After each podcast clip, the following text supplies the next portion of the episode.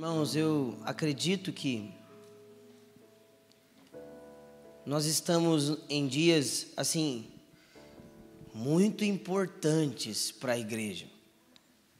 Não para essa igreja, não para a sua igreja onde você congrega, mas para a igreja, a igreja do Senhor, que se reúne em toda a terra. Sabe, eu não sei é, o quão difícil é para você talvez imaginar isso, mas nesse exato momento, talvez, agora mesmo, existam outras milhares e milhares e milhares e milhares de igrejas espalhadas em toda a terra. E todos esses cristãos, assim como nós, estão olhando para os céus e dizendo: Senhor, faça algo novo. Então, nós precisamos entender que Deus, Ele está trabalhando não apenas aqui, mas Deus está trabalhando num todo. Agora, o que é mais lindo a respeito desse Deus é que o Senhor que governa e que sustenta todas as coisas, pela palavra do seu poder, Jesus Cristo, a pedra angular, o homem que venceu a morte, esse mesmo Deus que cuida de tudo, ele se importa com com quem você namora, onde você estuda, como é que foi seu dia, como é que está seu trabalho. Você está entendendo o que eu estou te falando?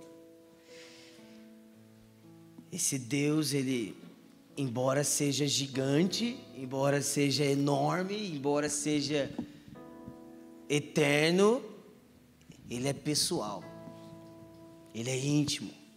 Ele é próximo. Você está entendendo o que eu estou te falando aqui? Então eu acredito que nós estamos em um tempo muito decisivo na história da igreja. Talvez a gente nunca tenha vivido um tempo como o que a gente viveu nesses últimos dois anos na história da humanidade. Já parou para pensar nisso? Gente, você já parou para pensar? Gente, minha filha tem quatro anos. A minha filha sabe jogar um jogo com as duas mãos. Ela vê de, do alto o bonequinho, ela mexe, ela profundidade, ela corre, ela aumenta, ela troca de aplicativo. Nós nunca tivemos uma geração com tanto acesso à informação, rápido, a qualquer momento. Nós estamos num tempo único. Eu escutei alguém dizendo algo do tipo: uma geração tão distraída. Gente, nós temos, agora mesmo, você está me ouvindo aí, mas provavelmente de dois em dois minutos você faz isso aqui, ó.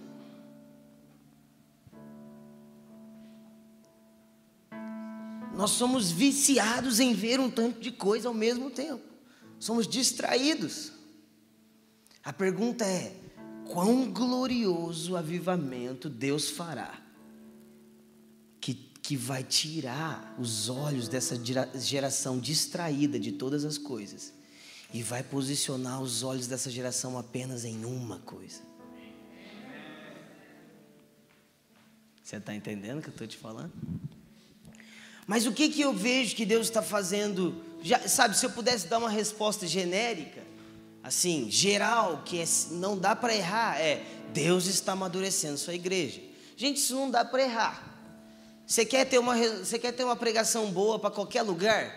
Deus está amadurecendo sua igreja e Ele usa processos. Todo mundo aqui nessa sala agora está com um processo, não jurídico, em nome de Jesus, mas mas você está passando por processo. Talvez você está mudando de casa, talvez você está começando a namorar, talvez você mudou de trabalho. Tal. Todo mundo está em processo. Está em processo de amadurecimento, está em processo de não sei o que lá. Estou crescendo no meu ministério. Mas eu acredito que esse tempo de, de quarentena e agora nós saindo disso, eu vejo como um foco de Deus trazendo o olhar da igreja para a eternidade. É como se Deus estivesse reposicionando o olhar da igreja, reposicionando a expectativa do povo de Deus. Gente, quando as atividades pararam, a gente mediu a intimidade.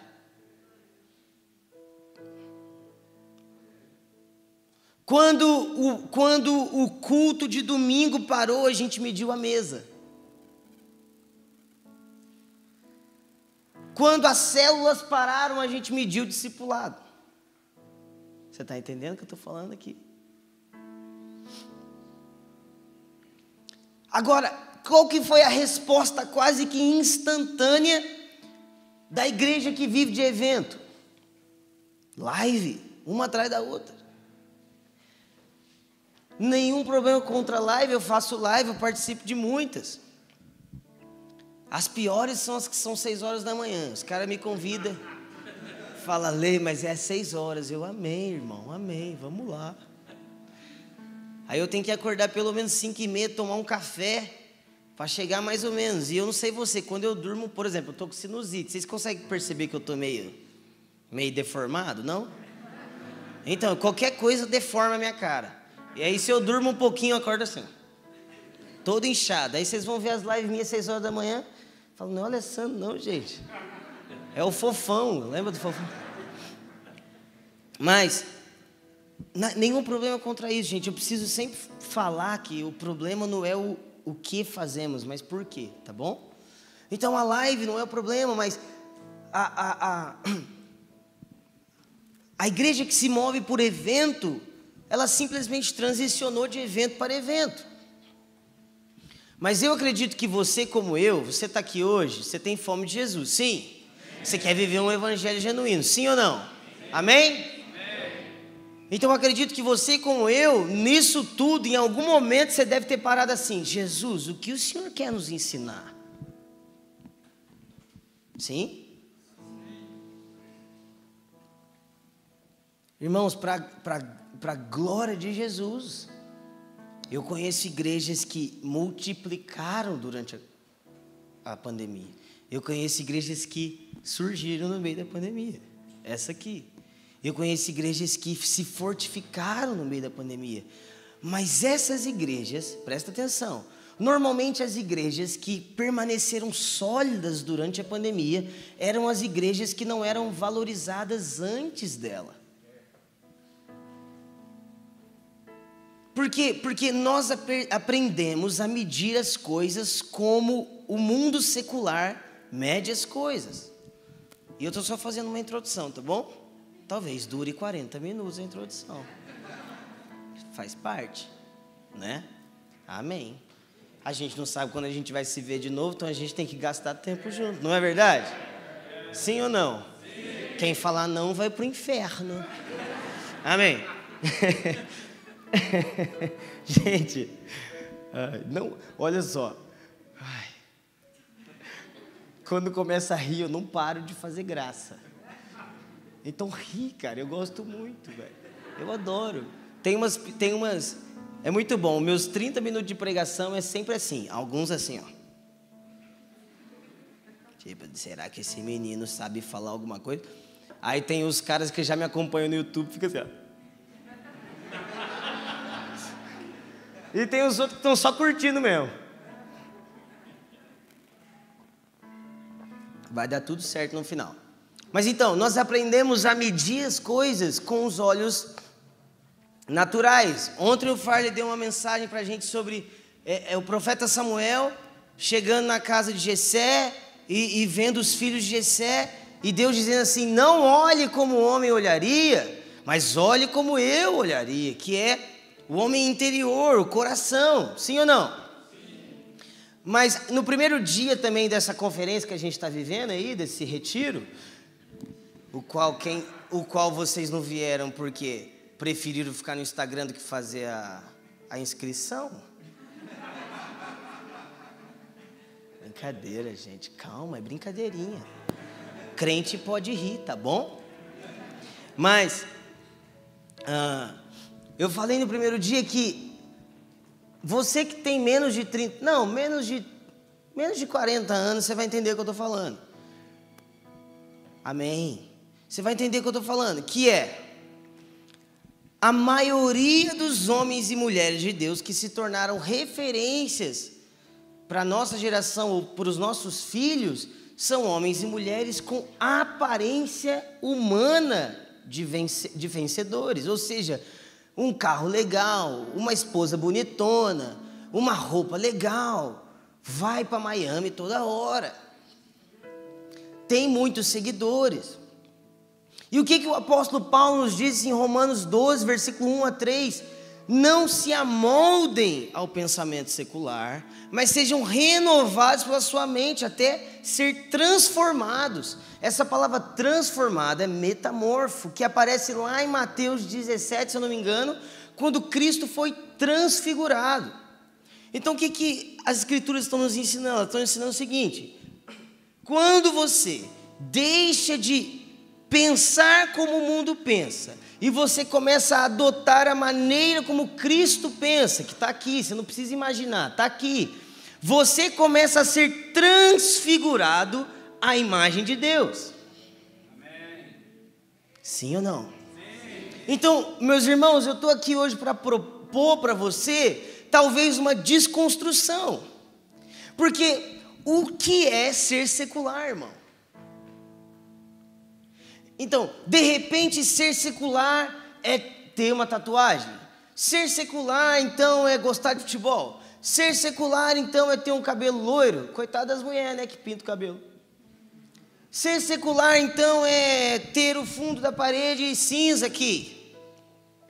Ser secular é não falar a paz. O que é ser secular, irmãos?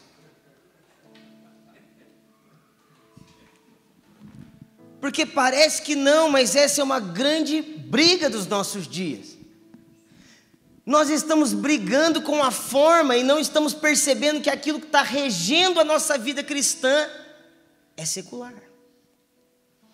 Nós trazemos as pessoas para a igreja, elas sentam na nossa congregação e nós estamos fazendo a vida delas melhorar. Nós queremos fazê-las sentir um casamento bonitinho, nós queremos fazer com que ela se sinta bem na nossa igreja. As pessoas, você entra com um casamento destruído e tudo que eu quero fazer é fazer seu casamento ficar bom, é sua vida ficar boa, é o seu filho ficar bom, suas finanças ficarem melhor. Vamos lá, alguém? Mas a gente não percebe que Cristo nunca quis melhorar a nossa vida. E por mais que te pareça radical isso, é a Bíblia. Você está feliz ainda? Quando nós olhamos Jesus Cristo ensinando assim: aquele que quer ganhar a sua vida, vai perder ela. Preste atenção, eu fui feito nova criatura e não criatura 2.0. O Senhor não quer atualizar o seu software. O Senhor quer fazer novo. Então, o desejo de Deus, irmãos, o Evangelho não propõe um papel que era amassado ser desamassado. O, o Evangelho propõe um, um papel que era amassado, jogado no lixo, e agora pega um papel liso. Então, enquanto. Presta atenção, você está comigo ainda? Está feliz? Então vamos lá. Eu começo a ir na igreja, eu me converto. Por que, que você se converte, irmão? Você se converte porque você entendeu que você precisava de Jesus. Ninguém se converte porque ama a Deus, sabia disso? Até o filho de pastor, ele se converte porque ele fala assim: sem Jesus não dá. Então, irmãos, até a nossa vinda para Cristo é humanista. A gente pensa na gente, a gente fala assim: meu Deus, eu não quero para o inferno, não. Aí você começa a vir na igreja. Gente, eu nem abri a Bíblia ainda, tá bom? Mas vai abrir, uma hora dá certo, fica tranquilo. Aí você começa a vir para a igreja. Aí de repente, você que era viciado no, no. Sabe naquele negócio do diabo lá? Chimarrão? Não! Eu comecei hoje essa jornada aí. Quem me apoia nisso? Amém. Amém. Então você que era viciado em drogas, agora você não é mais. Você que era viciado no Flamengo, agora não é mais, graças a Deus. Você que era viciado, sei lá no que, agora não é mais. Você que via aquele sitezinho que não pode, que é do diabo, você também não vê mais. Glória a Deus! O meu casamento estava quase sendo destruído, agora não está mais. Aí a pergunta que não quer calar: e agora?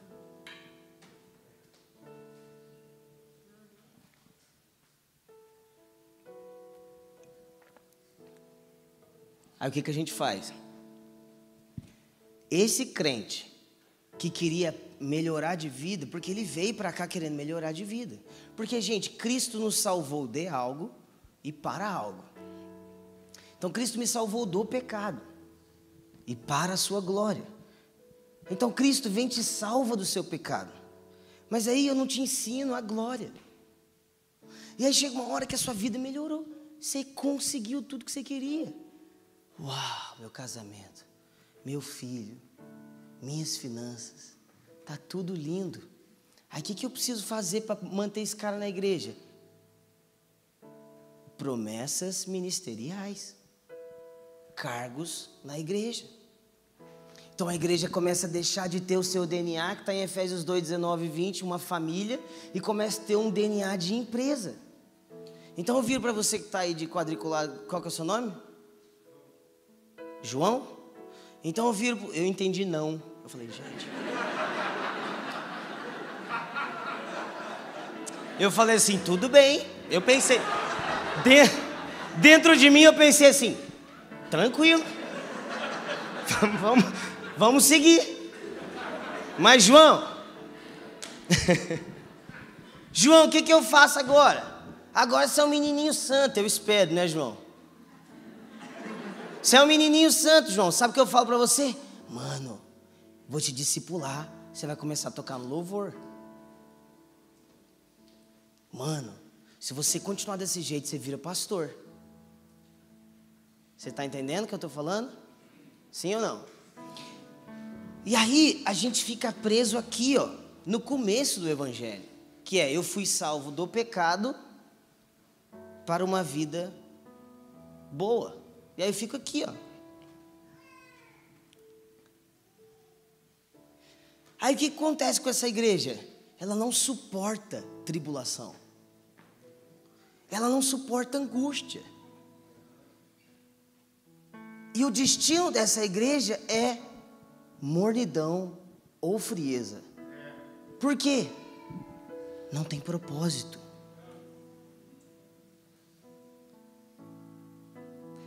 Então, João, a melhor. A, a, você está comigo ainda? A mensagem mais pastoral nos nossos dias é a mensagem apostólica e profética. Por quê? A mensagem apostólica e profética é o, é o que te indica para o propósito eterno. Então, a melhor maneira de pastorear o coração aflito não é dizendo para você, fica calma, você vai conseguir seu emprego de novo. Não é essa a melhor maneira. A melhor maneira é olhar para você e falar assim: olha, você pode estar sem emprego, mas eu te garanto que a leve e momentânea tribulação não se compara com a glória a ser manifestada. Em outras palavras, irmãos, nós não podemos ensinar apenas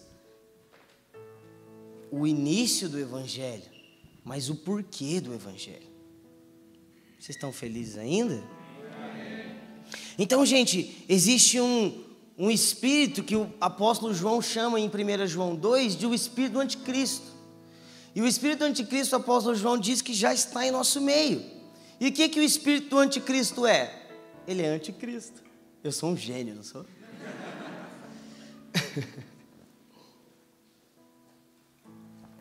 Agora, o que é Cristo, gente? O que Cristo representa?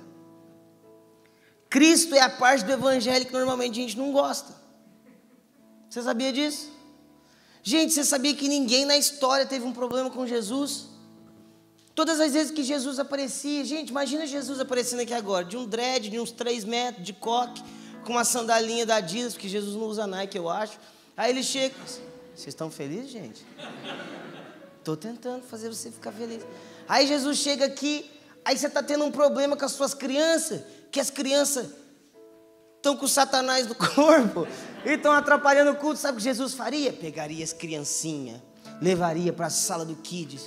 Aí você está com sede, puf, aparece uma água do seu lado. Porque Jesus é o Deus Emanuel. Jesus é o Deus conosco. Jesus é o Deus da criancinha. Jesus é o Senhor que veio aliviar o meu fardo pesado. Jesus é o Senhor que veio é, é, é, me salvar. E Cristo, gente. Cristo é o Senhor que fala: pega a sua cruz e segue-me. Você está feliz ainda? Então, o que é o espírito do anticristo? O espírito do anticristo é o espírito que nega o Cristo. É o que nós mais temos visto com a hipergraça sendo pregada. É, o, é, o, é, é a pregação que nega o processo. É a pregação que nega a cruz. É a pregação que nega a dor. É a pregação que nega a angústia. E por que, que nós não queremos angústia? Porque nós não vemos propósito nela. Ah, quase quebrei as coisas. Por que, que nós não vemos propósito? Nós não vemos glorioso propósito na angústia. Sabe, os moravianos, é, eles, eles eram um povo missionário na Europa e eles diziam assim: que o cordeiro receba a sua recompensa através de nós. Sabe o que eles estavam dizendo? Que o cordeiro, através do nosso martírio e da nossa vida, ele receba a glória. Misericórdia, velho. Uma vez um profeta chegou para Paulo e falou assim: Paulo, não vai para aquela cidade, que você vai ser amarrado e eles vão te dar uma coça. Paulo falou: Eu vou. Eu tenho prazer nas algemas. Irmão, vamos lá, alguém. O evangelho que esses caras criam não é o nosso, não. Não é o nosso, não. Gente, o padrão da igreja de Atos é: eles tinham tudo em comum. Quando, quando nós percebemos que nós não temos o padrão da igreja de Atos, quando a gente precisa pregar incessantemente todo domingo a respeito de generosidade.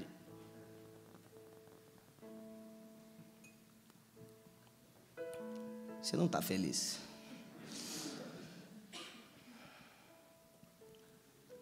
Gente, o Evangelho a vida cristã nada mais é do que te ensinar a perder sua vida. A vida cristã nada mais é do que você parar de ser você e começar a ser nós. O Douglas sempre fala isso. Então, hoje eu quero falar com vocês sobre o sentimento peregrino. Sobre termos um, o coração na eternidade. Você está feliz ainda? Então abre comigo Mateus 13.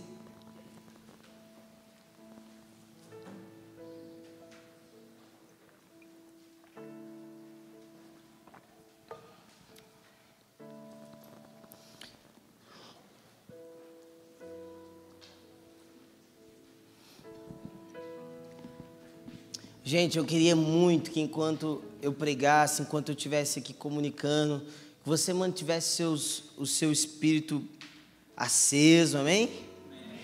Porque eu estou com muita expectativa a respeito do que Deus está fazendo.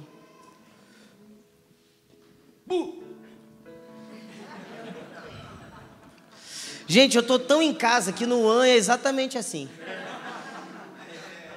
Você está vendo? Ô, gente, deixa eu falar um negócio para vocês. Eu amo esse negócio de vir alguém colocar água. Aí alguém pega o púlpito. Aí a gente se esbarra. Coisa linda, gente. Quando eu fui num lugar uma vez, que em nome de Jesus, ninguém da igreja que eu vou falar esteja assistindo. Mas uma vez eu fui numa igreja, gente.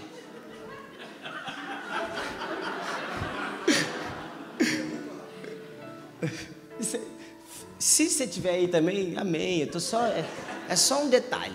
Mas assim, eu fui pregar num lugar uma vez, gente, eu tava pregando. Na verdade, eu terminei a adoração, aí eu ia pregar direto. Aí eu peguei minha Bíblia, gente, de verdade, sou simplim. Eu peguei a Bíblia e eu fiquei assim, mas cadê o púlpito?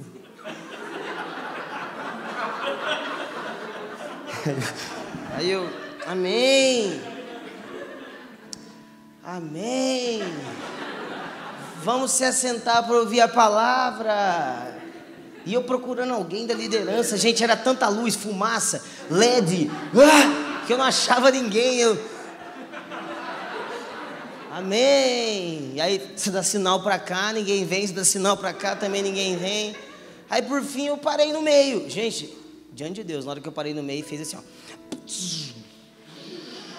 Sa... Saiu um púlpito na minha frente.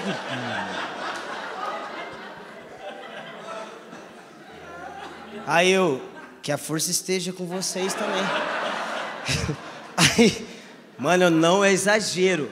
Aí, eu minto, mas agora eu tô falando a verdade.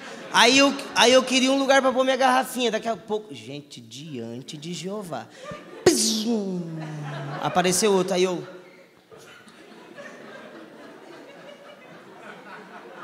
Mano, é sério. Eu acho isso bonito pra caramba, assim, que aquelas igrejas que parecem shopping, é lindo, velho. Nossa, mas eu gosto demais de esbarrar em gente, sabe? Ver gente. Coisa linda demais. Não é, co... não é bom, gente? Não é bom, não? Não? Você que assistiu o culto online aí um ano. Ô, oh, fala sério, velho. Não é a mesma coisa. Esse negócio de igreja online aí. Deus te repreenda, Satanás. Igreja online, gente. Deixa isso para lá, que eu sou muito desculpa, vou arrumar briga. Mas vamos lá. Mateus 13, 44. O reino dos céus é semelhante a um tesouro oculto no campo, o qual certo homem, tendo-o achado, o escondeu. E transbordante de alegria, vai, vende tudo o que tem e compra aquele campo. O reino dos céus é também semelhante a um, a um que negocia e procura boas pérolas. E tendo achado uma pérola de grande valor, vende tudo que possui e a compra. Gente, em vários momentos das Escrituras, Jesus comparou o reino dos céus com alguma coisa. Em algum momento, Jesus disse, Marcos 4, o reino dos céus é semelhante a um homem que saiu a semear. O reino dos céus é semelhante a dez virgens. Mas aqui ele está falando, é a famosa parábola da pérola. O reino dos céus é semelhante a um homem que tinha um negócio.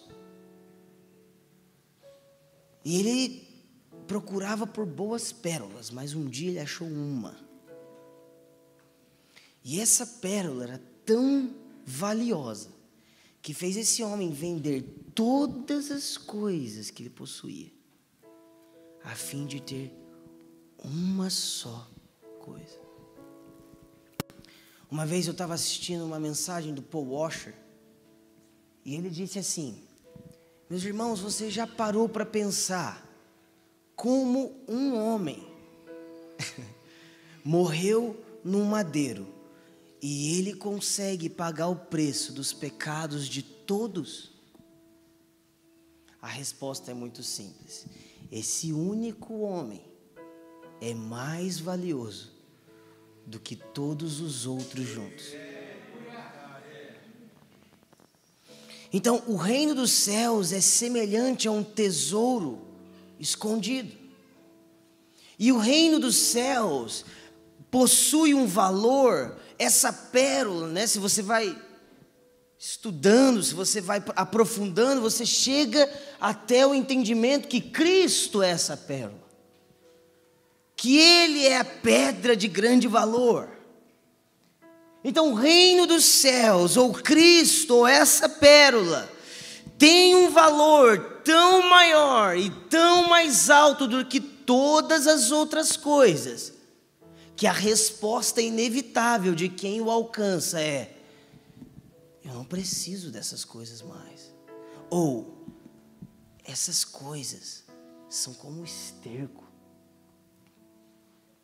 as Escrituras, irmãos, elas nunca nos ensinaram a buscar muitas coisas. Se você ler é, Salmos 27, o salmista diz: Uma coisa eu pedi ao Senhor. E essa coisa eu buscarei, que eu possa habitar na casa do Senhor e contemplar a sua formosura. Aí depois você vai lá para Filipenses, você vê o apóstolo Paulo dizendo assim: Não que eu tenha alcançado, mas deixando tudo para trás, eu também estou procurando uma coisa: conhecer Cristo, o poder da Sua ressurreição e a comunhão dos seus sofrimentos. Agora, irmãos, eu quero, eu quero pensar aqui com você nesse senso de valor nesse senso de eternidade que o Senhor Jesus ensinou e que os apóstolos viviam. Porque quando nós estamos falando disso, nós precisamos trazer isso para a prática de que, ok, um dia passou um homem na frente do barco do, do apóstolo Pedro, que na época era só o Pedro mesmo, e disse assim: segue-me. Gente, o que fez esse homem esse homem chamado Pedro olhar para aquele outro homem que não tinha nem onde dormir e dizer: Ok, ele vale mais do que o sucesso da minha empresa.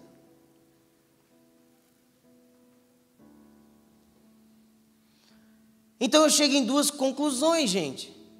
Ou a gente não conhece a Cristo, ou a gente não conhece.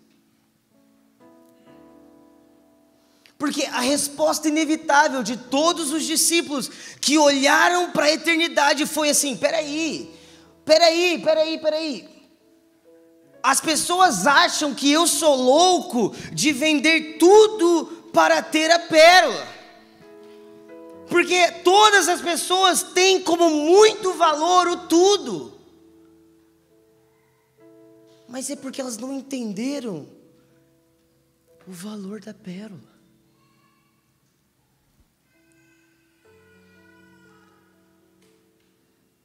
Quando a minha mente é secular, gente, quando o meu coração é humanista, quando as minhas raízes estão em mim mesmo, negociar, negociar o, o, o, o, o que é presente custa muito caro pelo eterno. Agora, quem viu? Vamos lá, alguém. Quem entendeu, custa muito pouco.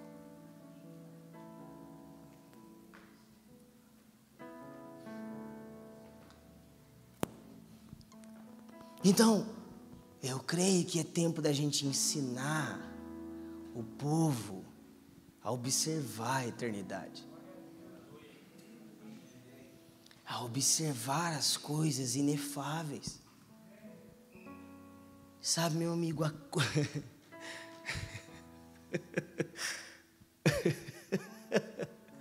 a coisa mais preciosa que você pode ter é Jesus, cara. Essa é a coisa mais valiosa que você possa ter. Eu estava no ano de 2020, eu, eu, eu tô, essa pandemia me fez, eu estou perdido. Eu assino às vezes 2020 até hoje, sabia? Não ri não, que você sabe que é muita verdade. Gente, eu tenho alguns problemas, eu estava na casa da Dana, ela é psicóloga. E a gente vai dar tudo certo, ela vai me ajudar. Mas essa pandemia me atrapalhou, eu, eu confesso, eu não, mas eu acho que foi em 2020. E eu estava em crise, sabe, Fábio? Eu estava em crise em casa. E eu falei assim, Jesus, Deus, a gente está com três igrejas, tá tudo dando certo. Estou morando numa casa boa. Eu tenho um carro super bom. Deus, faz tanto tempo que eu não lembro. Assim, Deus, eu não, eu não lembro a última vez que eu pude viver o que eu estou vivendo agora, que é tipo assim, nossa, eu posso dormir sem me preocupar com a conta da luz, está tudo bem. Jesus está dando certo, eu acho que agora é a hora que eu vou mais frutificar. E aí eu comecei a pensar assim, Deus, aí você está me mandando para outro país, aí é mancada, Jesus. E aí eu comecei a pensar, falei, Jesus, como vai ser, cara? As pessoas vão me esquecer o Brasil vai me esquecer. E aí Jesus me levou. Há uns 10, 12 anos atrás. Quando eu estava ajoelhado lá em Itajubá, Minas Gerais, 100 mil habitantes, dentro do meu banheiro. E eu disse assim: Senhor Jesus, me faça um homem de Deus. Me faça um homem de Deus, Senhor Jesus. Então o Espírito Santo me disse assim: Ale, você orou para ser um homem de Deus e não um homem famoso. Você orou para ser um homem de Deus e não um homem rico. Você orou para ser um homem de Deus e não um homem estabilizado.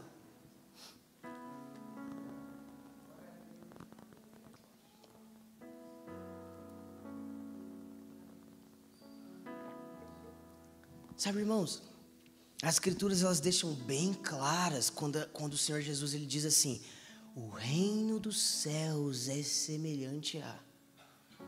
O que, que isso quer dizer, irmãos? Presta atenção. Imagina que você é um judeu e você está sendo escravizado, hostilizado. Você está pagando impostos absurdos e tudo que você deseja é que um rei prometido apareça e resolva os problemas políticos da sua era. Então, quando Jesus falava para os seus discípulos judeus, o reino dos céus é semelhante a, não é o que parece para a gente às vezes que ele está falando de uma coisa que é ah, abstrata. Para eles era real. Eles falavam assim: Uau, então quando o reino de Deus acontecer, é assim. E o que, que eu quero dizer com isso? Porque quanto mais eu estudo e quanto mais eu escuto homens sérios, Jesus não está colocando em xeque aqui a sua salvação pela graça.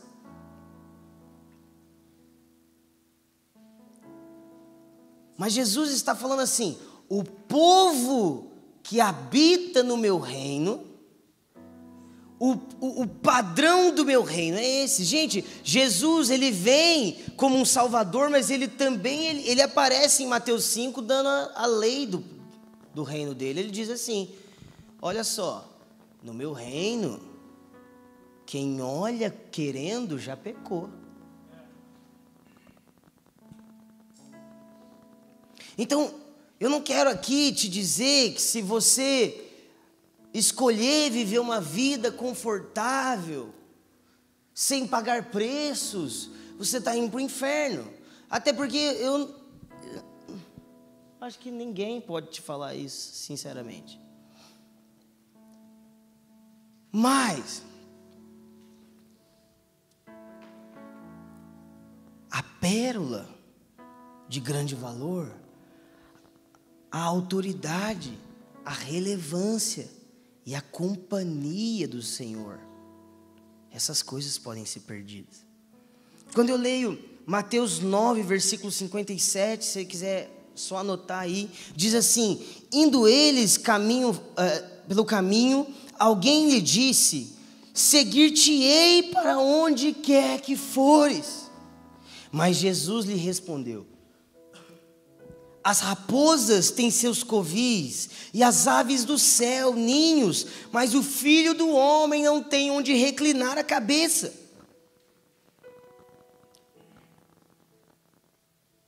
Presta atenção. Vocês estão felizes ainda? É que vocês são mais quietinhos aqui em Curitiba. É que. Vamos lá, alguém. Vamos lá. Tem algum nordestino aqui? Vamos lá, Maranhão, pô. Tá faltando grito lá de Imperatriz. Vamos? Tá muito não. Uh -uh. Não é do Maranhão não. Uh Você lá, é lá da Inglaterra, mano, desse jeito aí. Vamos lá, rapaz. Representa Nonato. Mas, gente, o que está acontecendo aqui? Jesus está andando pelo caminho com seus discípulos e de repente alguém grita assim: Senhor Jesus, eu vou te seguir. Aí Jesus responde: Olha a resposta de Jesus, amigável, né? Boas-vindas da igreja de Jesus. Ó oh, irmão, eu não tenho nem onde dormir, onde ficar. E é isso aí. Aí você fala assim, gente, que resposta meio sem sentido. Mas, gente, é porque a cultura dos judeus era o mestre providenciava casa, comida para o seu talmidim, para o seu discípulo. Mas então Jesus está dizendo assim: olha, Eu sei que você tem escutado por aí que quando alguém tem um discípulo, esse cara providencia tudo que o seu discípulo precisa. Mas eu não sou esse tipo de mestre. Eu não tenho onde dormir, não tenho onde ficar. Aí agora Jesus inicia a conversa com outro. Aí ele aponta, imagina que ele está aqui assim, ele aponta para outro. E você? Você não vai me seguir? Aí o, aí o cara fala assim: deixa só eu, eu, deixa só enterrar meu pai. Dia dos pais, né? Pesado. Né? Deixa só enterrar meu pai. deixa só enterrar meu pai. Jesus fala assim: Deixa os mortos enterrar seus mortos. Você fala assim: Meu Deus, Jesus.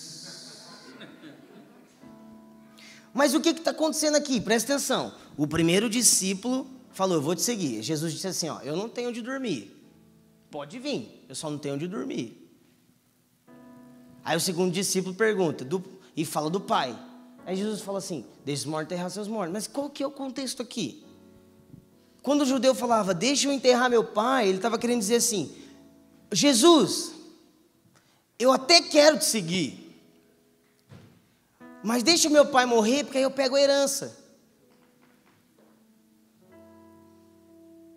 Em outras palavras, o discípulo estava dizendo, aquele menino da estrada estava dizendo o seguinte: Eu acabei de aprender que você não, você não tem nem onde dormir. Qual é a garantia que eu tenho, Jesus? Que se eu te seguir, vamos lá, alguém. Deixa eu falar essa palavra de novo. Qual é a garantia? Que eu vi que essa palavra garantia mexeu com vocês. Qual que é a garantia, Jesus? Que eu tenho que te seguir vai me dar conforto. Mas Deus, qual é a garantia? Me dá uma garantia. Deixa eu só enterrar meu pai então, já que você não está dando garantia nenhuma, espera só um pouquinho. Sabe, irmãos, algumas pessoas até querem seguir Jesus, elas só perdem o time.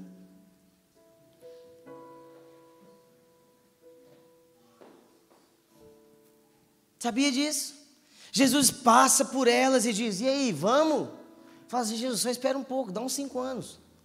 Deixa eu me garantir aqui financeiramente. E depois que eu me garantir financeiramente, eu te sigo. Vamos lá, alguém. Isso, olha aqui para mim. Isso parece organização financeira, mas é falta de violência espiritual. Isso, isso parece, isso parece maturidade de homem que cuida da casa, mas isso é, é, é, é Deus no umbigo.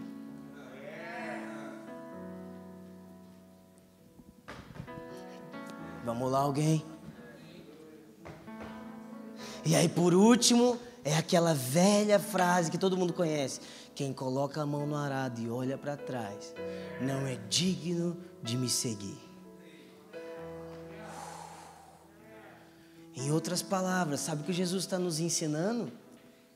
Ele está falando assim: olha, meu irmão, eu não te dou garantia nenhuma, além de que eu estarei lá. Vamos lá, alguém. Vamos lá. Vamos lá, alguém. Ah, Jesus. Por quanto você tem trocado a pérola, irmão? Vamos lá, alguém. Por quanto você tem trocado a pérola? A falta de senso de eternidade tem nos feito valorizar mais o presente do que o porvir. Não andeis ansiosos por coisa alguma. Buscar em primeiro lugar o reino de Deus.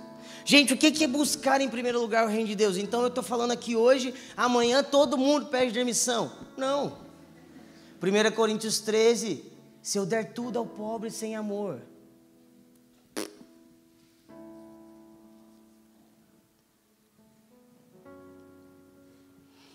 Gente, a vida e autoridade no que a gente faz não vem necessariamente que, do que a gente faz, mas o porquê a gente faz.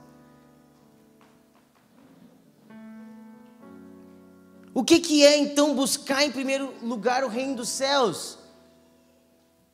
Celebração da disciplina. Richard Foster diz o seguinte: que buscar em primeiro lugar o reino dos céus não é deixar de trabalhar, de cumprir os meus deveres, mas é sobretudo alcançar um lugar de tamanha dependência que eu nunca estou ansioso pelo salário que eu preciso receber.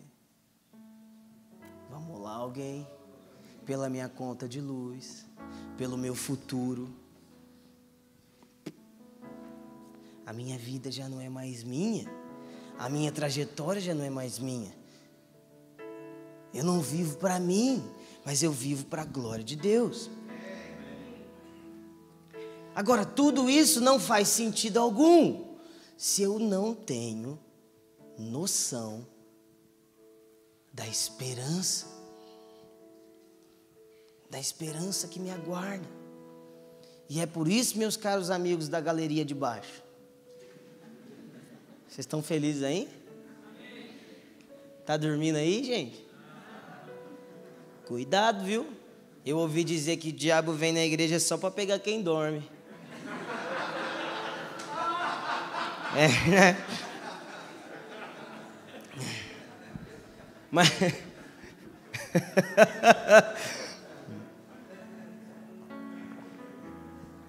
1 Coríntios 15, 19 diz assim: Se a nossa esperança em Cristo se limita apenas a esta vida, somos mais infelizes de todos os homens. Mas de fato, Cristo ressuscitou dentre os mortos, sendo Ele a primícia dos que dormem, visto que a, a morte veio por um homem, mas também por um homem a ressurreição. O que, que é ser a primícia dos que dormem, irmão? Gente, a primícia é a primeira parte de algo. O que quer dizer que se, se Jesus é a primícia, tem um tanto vindo aí. Então Jesus é o primeiro que ressuscitou, em sinal de muitos que ressuscitarão com ele naquele dia. 1 Coríntios 3, eu amo demais. Sabemos que no dia em que ele se manifestar, seremos semelhante a ele, porque o veremos como ele é.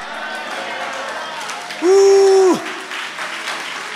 1 Coríntios 13 me diz que Agora eu vejo como um espelho, mas então o verei face a face. E, o conhecerei como sou conhecido. Oh, irmão, vamos lá, alguém. Deixa eu te. Ah, não, mano. Deixa eu te falar uma coisa. O glorioso propósito de Deus é amadurecer a sua igreja até o dia da sua vinda. E sabe o que a gente vai fazer eternamente, minha irmã? Nós estaremos com Ele, e Ele conosco, e nós seremos o seu povo, e Ele o nosso Deus, e Ele reinará conosco, e, e, e a gente com Ele.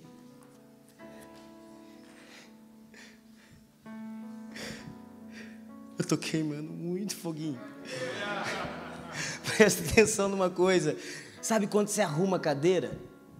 Sabe quando você ah, fica aí, ó, filmando o tempo inteiro, até dor no ombro? Sabe quando a gente liga o som aqui, todas as coisas, todas essas coisas são desculpa. Todas essas coisas são pedagógicas para que Deus nos ensine a ser o que Ele realmente deseja. A família de Deus. Todas as coisas que a gente faz junto, na verdade, é uma desculpa para estar junto. Vamos lá.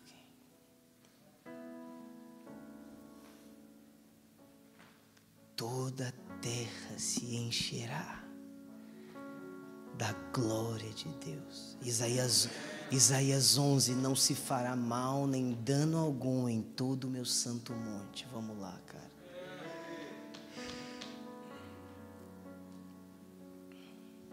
Existe um glorioso propósito. Aquele que vive apenas por essa terra é o mais infeliz dos homens. Gente, para para pensar no seguinte. Para pensar no seguinte: você tem 80 anos de vida. E você tem uma eternidade. Mas por algum motivo, nos levaram a acreditar que vale mais eu reter 80 anos do que viver uma eternidade. Por algum motivo nos fizeram acreditar que vale mais eu reter a minha fama e a minha popularidade do que viver a vida eterna, do que ter a, a companhia do Senhor na jornada. Vamos lá, alguém. Quem é louco então? Quem é o louco? Quem é o desequilibrado? Quem é o que é não quem quem que não é o sábio? Quem que não é o, o homem que se programa? O homem que prefere guardar a sua família em 80 anos ou o homem que prefere guardar a sua família numa eternidade?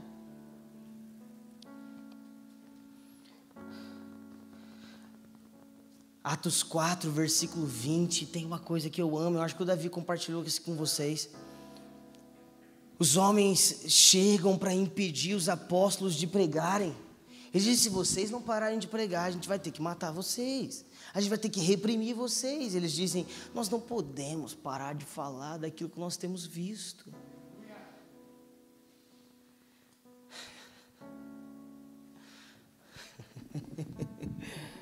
Onde homens comuns veem preço, homens e mulheres de eternidade vem privilégio.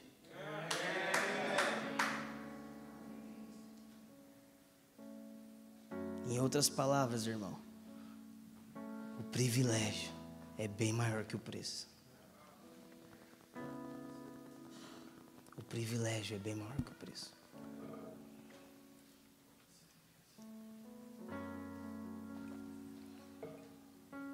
O privilégio de você acordar abrir os olhos e saber: Uau, eu ainda estou com a pérola.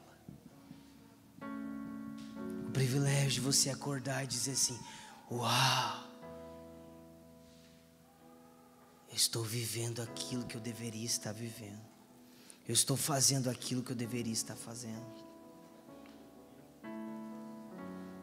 Sabe, irmão, eu sei que a gente que isso não é mensagem mais dominical. Eu sei que essa não é a mensagem de domingo. Mas sabe, eu também sei que essa igreja não quer ficar dando mensagem de domingo para vocês. Sabe, eu fiz, é, é, a gente fez um voto com Deus lá no AN.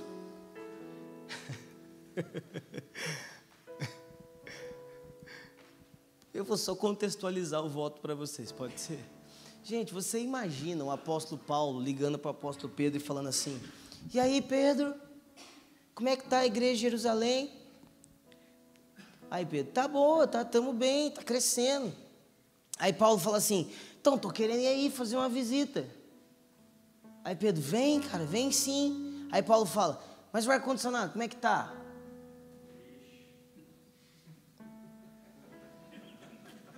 Você consegue ver o apóstolo Paulo falando assim, e aí, mano, mas vocês arrumaram aquele estacionamento? A última vez eu fiquei uns 15 minutos para estacionar.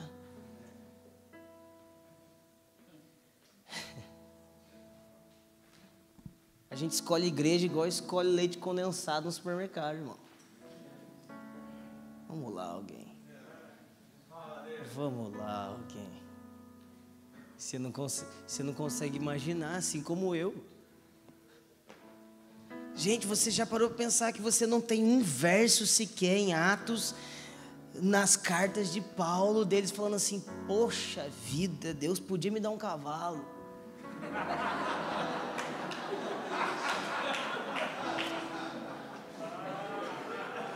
Você já parou para pensar nisso, gente? Não tem um verso sequer. É, é, Pedro dizendo assim: Ah, orei ao Senhor e Ele me deu uma casa para eu cuidar dos meus filhos. Sabe por quê? Gente, sabe por quê? Não é porque esses homens não valorizavam essas coisas, provavelmente eles tinham todas essas coisas. Mas é porque para eles, tipo,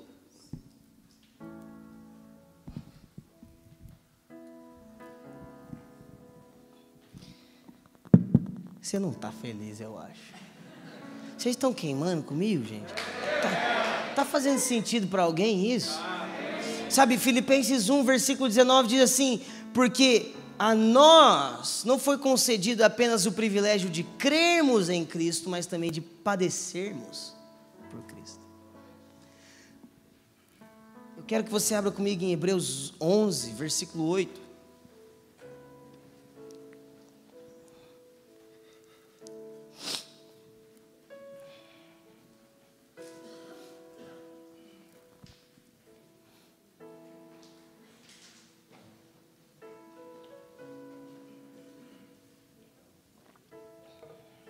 Diz assim: pela fé, Abraão, quando chamado, obedeceu. Vamos parar aqui rapidinho.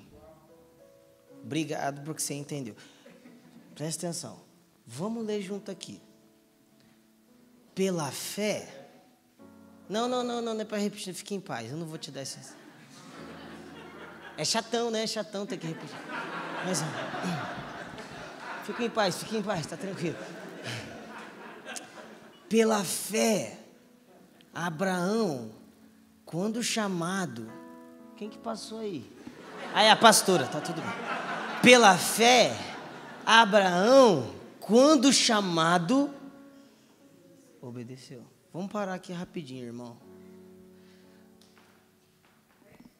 Maturidade nas escrituras não tem a ver com saber tudo. Você não mede maturidade segundo as Escrituras, quem tem todas as respostas. Você não mede maturidade segundo as Escrituras, quem sabe tudo, quem viveu de tudo. Você mede maturidade segundo as Escrituras, pela facilidade de obedecer.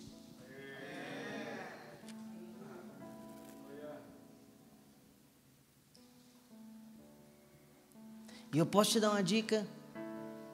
Obedece rápido, porque depois custa mais caro.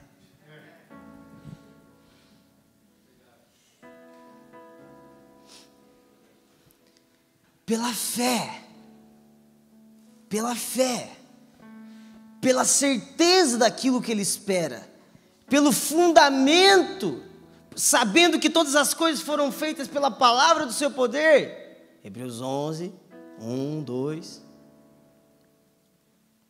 Pela fé, Abraão, quando chamado, obedeceu. É simples, não precisa de muito, você não precisa ter PhD em teologia, você não precisa ler 50 livros, você não precisa ter o pai espiritual que veio da América, que teve o pai espiritual da Holanda, que conheceu Jesus em carne, que impôs a mão na sua cabeça e agora você pode ir. Não, é pela fé. Quando chamado, obedeceu.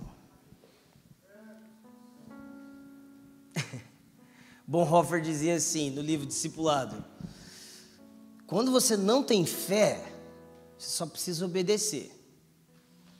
Porque pela obediência, você alcança a fé. E quando você tem fé, você só precisa obedecer. Porque é pela obediência que a obra da fé acontece. Uau, né? Eu acho que ele era bonzinho. Em outras palavras, irmão, como que eu posso romper na minha vida. Cria vergonha na sua face e obedeça. Mas eu não sei o que fazer. Ah, você sabe, irmão. Você sabe sim. Que de domingo a domingo você vem na igreja e escuta, Você sabe sim. Você, por onde eu começo a ler? Começa em tudo. Começa dizimando. Começa sendo discipulado começa abraçando a sua cruz, começa sendo um marido melhor.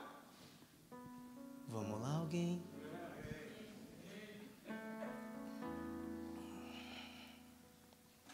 Vamos continuar lendo Hebreus 11, versículo 8. Opa. Pela fé, Abraão, quando chamado, obedeceu a fim de ir para um lugar que devia receber por herança. e partiu. Sim.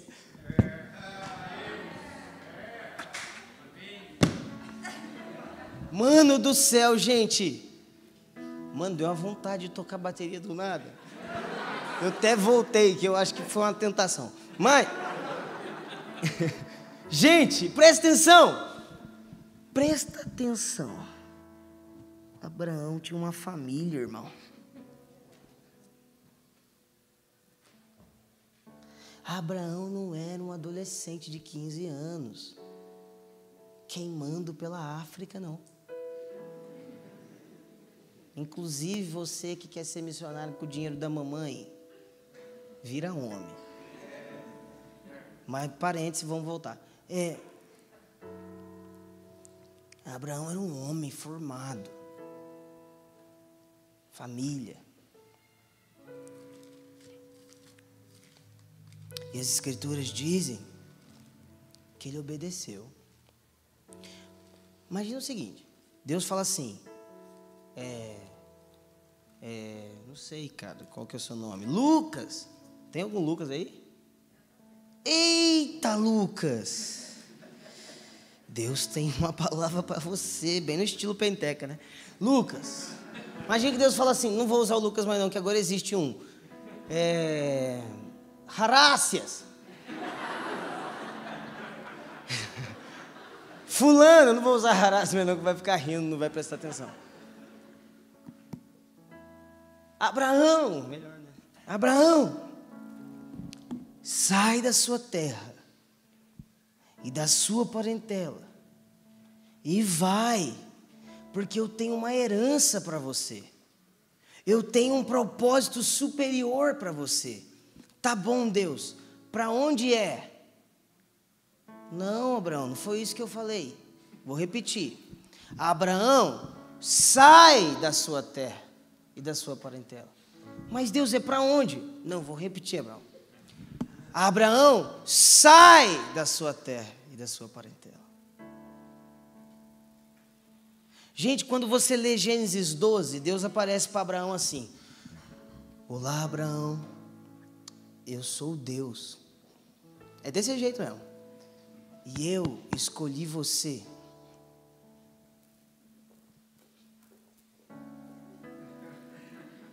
Eu escolhi você, e através de ti, eu farei uma grande nação. E através de ti, eu vou abençoar todas as famílias da terra. Sim ou não, gente?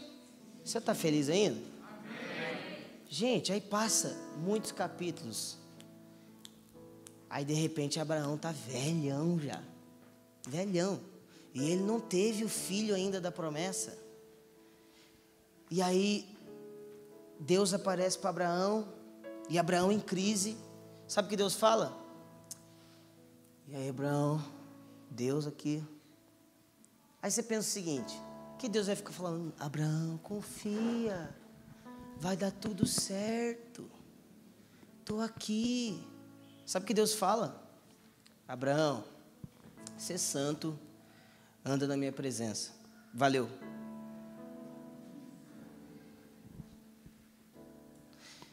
Você vê a sua incapacidade de obedecer pela sua dificuldade de ouvir coisas simples, coisas diretas. Quando Deus precisa ficar te explicando demais, é porque na verdade você está mascarando sua falta de fé. Jason Upton, numa música dele, ele ministra e diz assim: às vezes as nossas orações manifestam a nossa falta de fé. Abraão, sai da sua terra e da sua parentela e vai para um lugar que eu te mostrarei. Senso de eternidade, coração peregrino. As Escrituras continuam dizendo que Abraão peregrinou na terra prometida. Imagina, minha irmã, que Deus diz assim para você: sai da sua terra sai da sua terra, da sua parentela e vai lá para cima daquele púlpito. Aí você chega aqui e fala: Uau, eu cheguei. Mas isso não aconteceu com Abraão. Por que não, irmãos? que essa não era a herança que ele estava procurando. As Escrituras dizem que Abraão peregrinou em terra prometida, porque ele, ele esperava uma coisa superior a cidade que desce do céu, cujo arquiteto é Deus.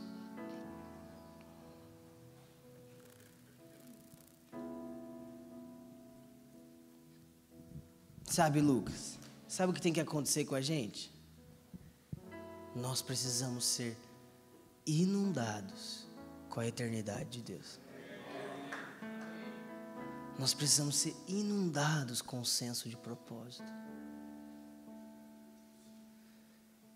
Sabe de uma coisa? Não adianta eu chegar aqui em você e falar assim: você precisa, você precisa dar a sua vida. Sabe o que vai acontecer? Você vai dar a sua vida, vai dar tudo errado, você vai culpar eu. Não, irmão. Nós precisamos ensinar as pessoas a amarem a eternidade. Sabe, a sua dificuldade de obedecer não vem porque você é uma pessoa ruim, é porque você está apaixonado pelas coisas erradas. É o seu senso de prioridade que está torto. Você está desfocado. Você está. Hum. Gente, de repente o irmão que entra na igreja, ajoelha, ora e dá dízimo é um homem super de Deus. Mas isso é padrão. As coisas padrões viraram incríveis, de tanto que a gente rebaixou o evangelho. Um pastor que não traz esposa é um homem incrível. Gente, mas não era isso que tem que fazer? Um menino que casa virgem é maravilhoso. Gente, não era isso que tem que fazer? A gente está secularizando a igreja e nem percebe, gente.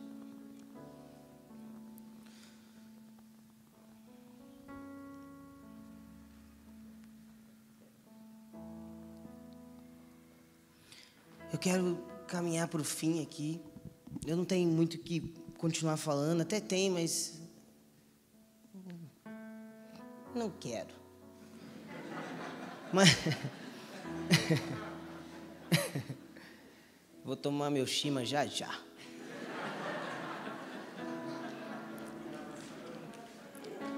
Mas, gente, onde o, o, o preço é alto demais, é porque o entendimento de privilégio está baixo demais.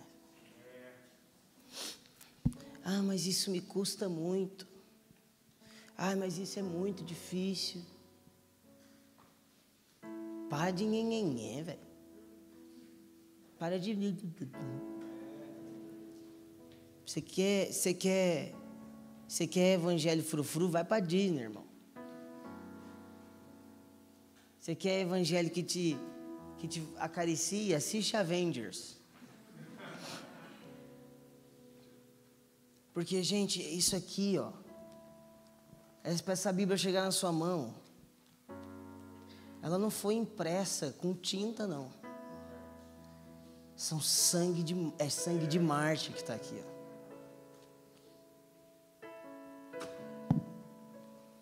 A coisa, uma das coisas que mais tem doído no meu coração a respeito da nossa geração é o quanto a gente está fugindo da cruz, irmão. É o quanto a gente está fugindo do preço, do glorioso preço de viver o privilégio. Eu quero ler com você uma parte que está no livro dos mártires. Diz assim: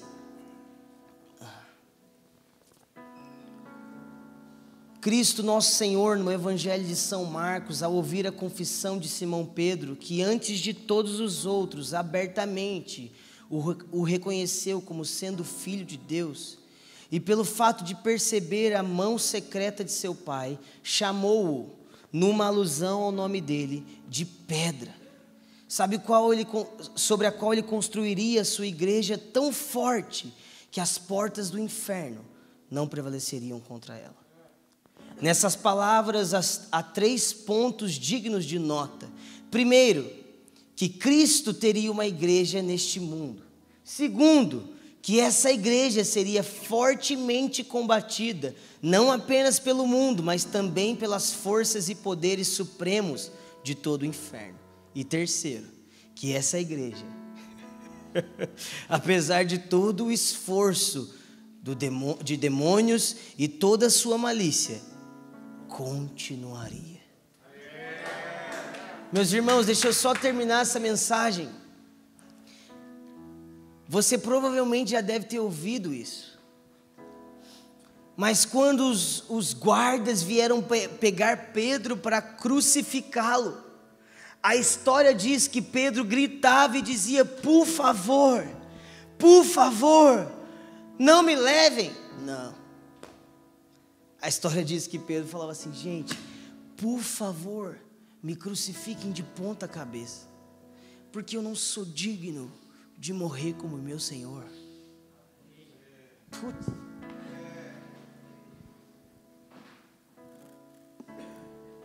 Você está entendendo o que eu estou te falando aqui? Ah, irmão.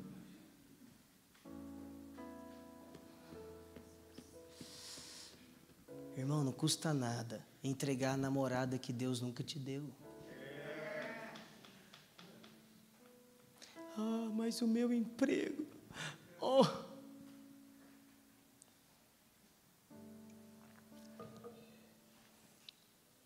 Irmão, eu prefiro ganhar mil com Jesus do que dez mil sem Jesus.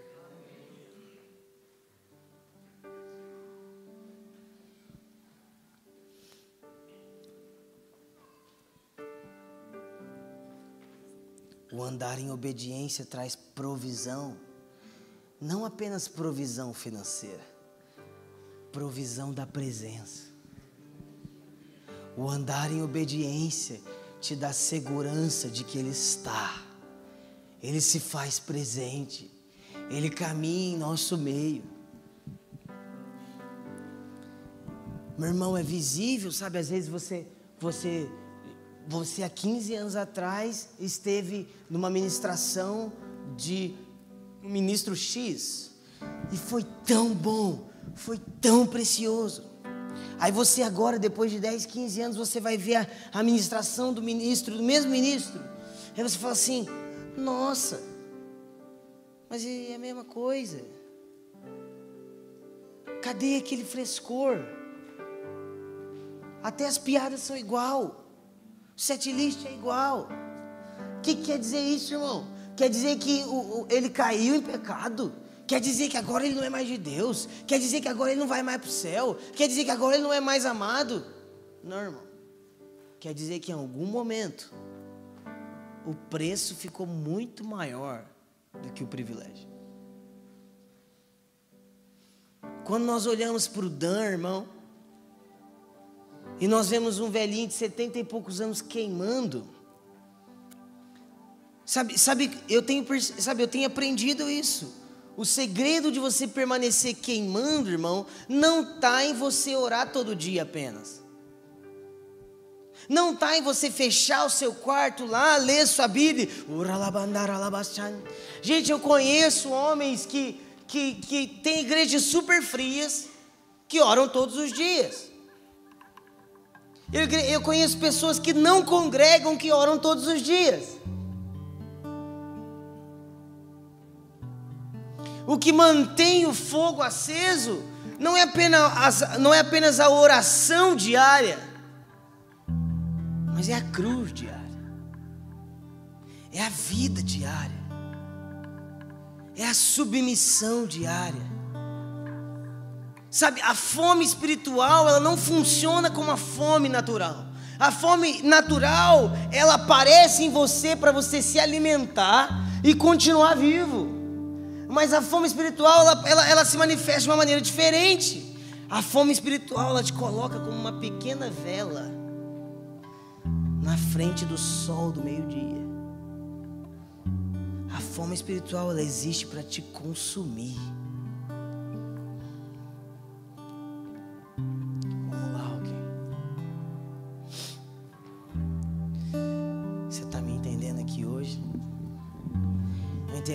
Você é, quanto você ganha, qual o seu trabalho, onde você congrega, quantos anos você tem. Nos últimos dias, Os vossos jovens sonharão. Os vossos, os vossos jovens profetizarão. E os vossos anciões, velhos, terão sonhos. Ou seja, nunca é tarde e nunca é cedo demais.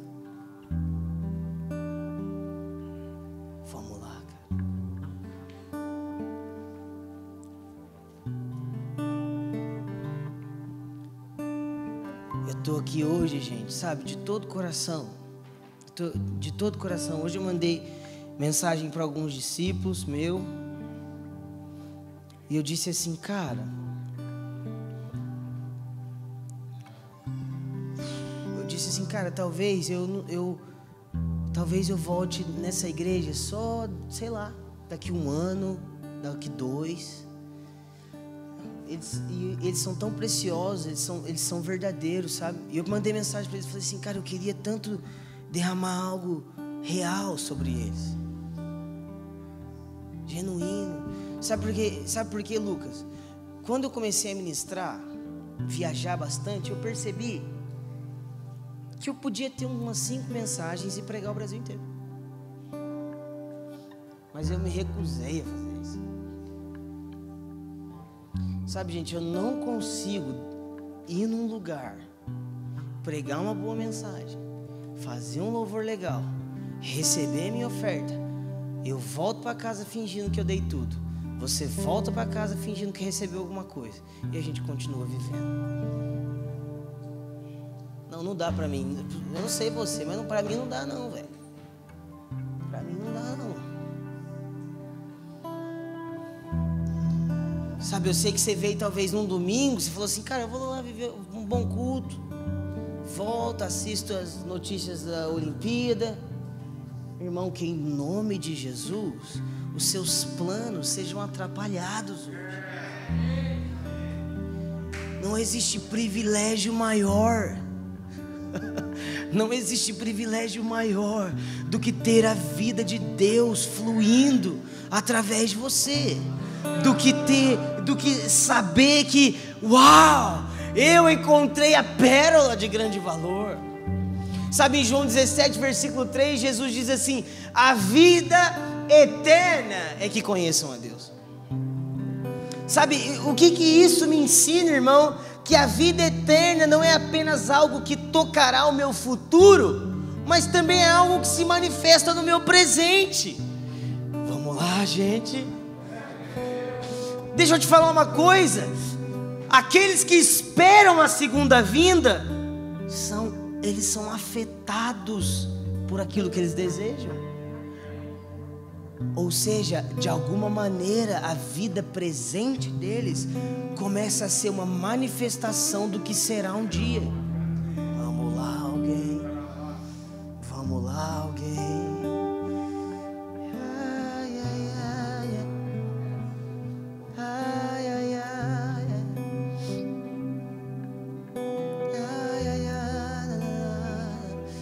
Tem uma história famosa de dois de dois jovens moravianos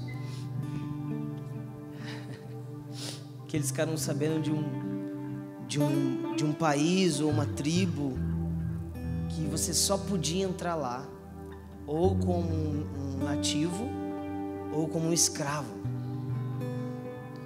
E essa história é muito conhecida. Ninguém sabe o nome dos dois. Mas sabe o que eles fizeram? Numa bela tarde, Lucas, eles se venderam como escravos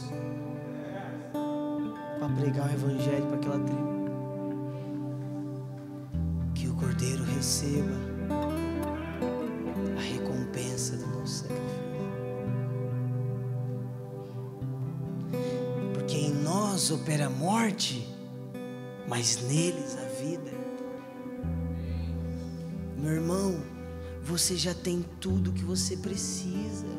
Você é amado por Deus, você é salvo, você é filho, você tem o Espírito Santo, você sente Deus, você se apaixona por Jesus. E agora?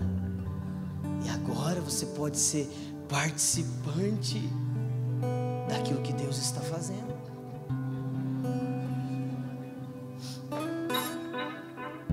Evangelho quer te levar a um lugar onde onde você se desfaz por outros, onde você se diminui por outros. Tá fazendo sentido isso para você?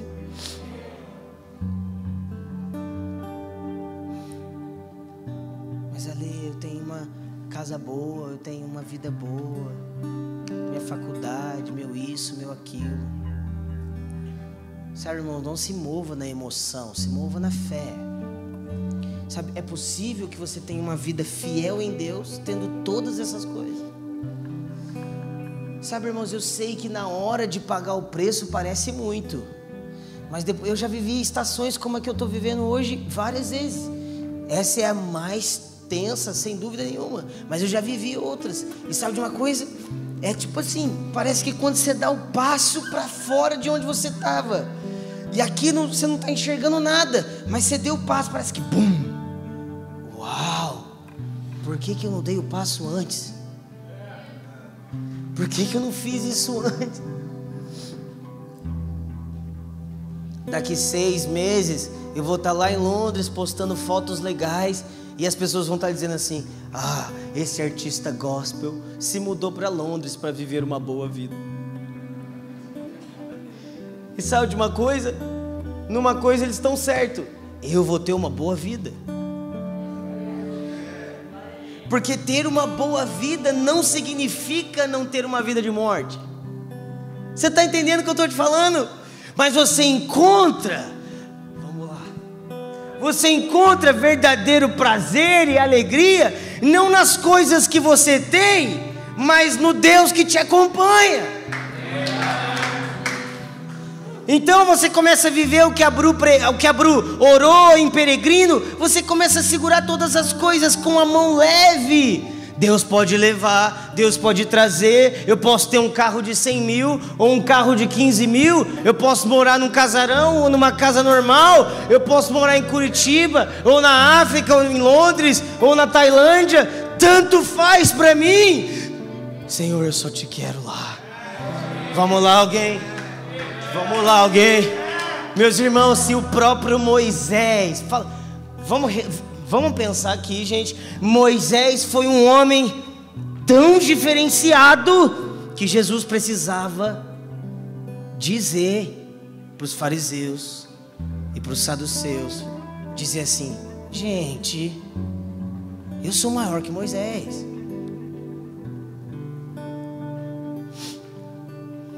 A Bíblia diz que Moisés falava com Deus como quem fala com um amigo, face a face. Mas um dia Moisés, sabe o que ele fez? Ele disse assim: Deus, se você não for, eu não vou. Mas a gente perde o contexto, sabia? Porque Deus já havia dito: Moisés, pode ir, vou enviar anjos e arcanjos, vai dar tudo certo. Mas Moisés disse: Não, Deus, é impossível de dar certo se o Senhor não for. Vamos lá, alguém. Vamos lá, alguém. Vamos lá, alguém. Hoje é uma noite de decisões. Não é uma decisão de tipo assim: Ó oh, Senhor, eu te aceito e vou morar no céu. Não, meu irmão, hoje é a decisão de Senhor Deus, eu entrego toda a minha história, toda a minha vida para a sua glória. John Wesley uma vez orou, é, é algo do tipo, eu não lembro exatamente, mas ele disse assim: Deus, faz de mim um pregador ou alguém que lava o chão da sua casa Deus esmaga-me ou exalta-me. Deus humilha-me ou envia para as nações, mas Deus usa-me para a tua glória.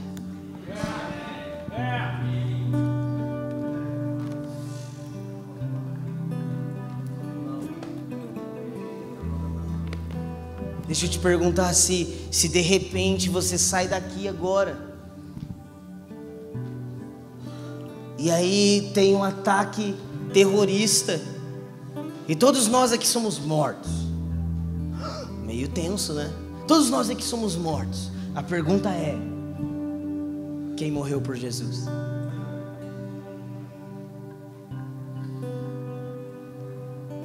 Só morre por Jesus, irmão, quem viveu por Ele. Quem viveu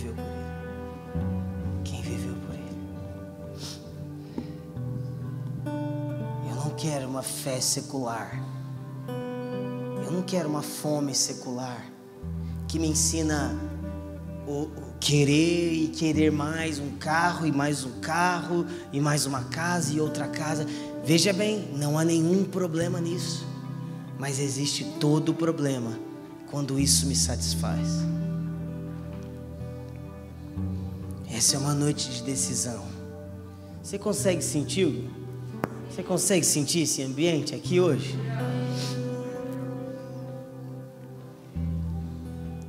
Eu tô virando missionário mesmo, porque quando termina minhas pregação, eu tô sempre pensando no campo missionário. Não sei o que está acontecendo. Eu acho que eu tô virando. Aqueles missionários que vêm e passa videozinho, sabe aquelas coisas? Mas deixa eu te falar.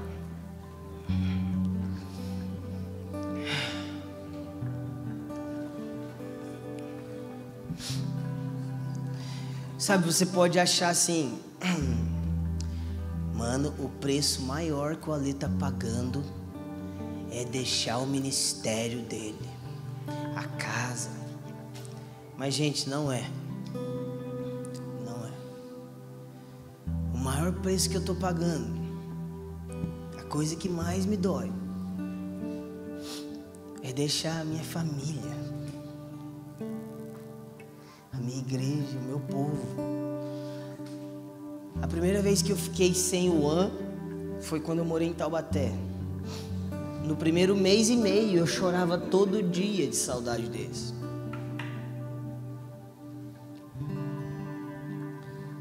Mas sabe no que eu creio? Sabe o que eu tenho visto de Deus? Quer saber o que eu tenho visto de Deus? E eu acho que tem gente aqui que faz parte disso.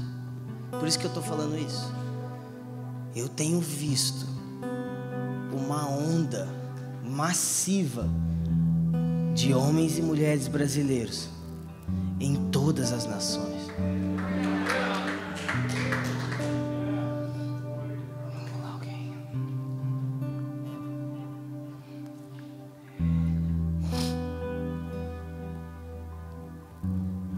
Hoje é uma noite, irmão, de reposicionar o seu coração, de lembrar do começo e se posicionar para o fim.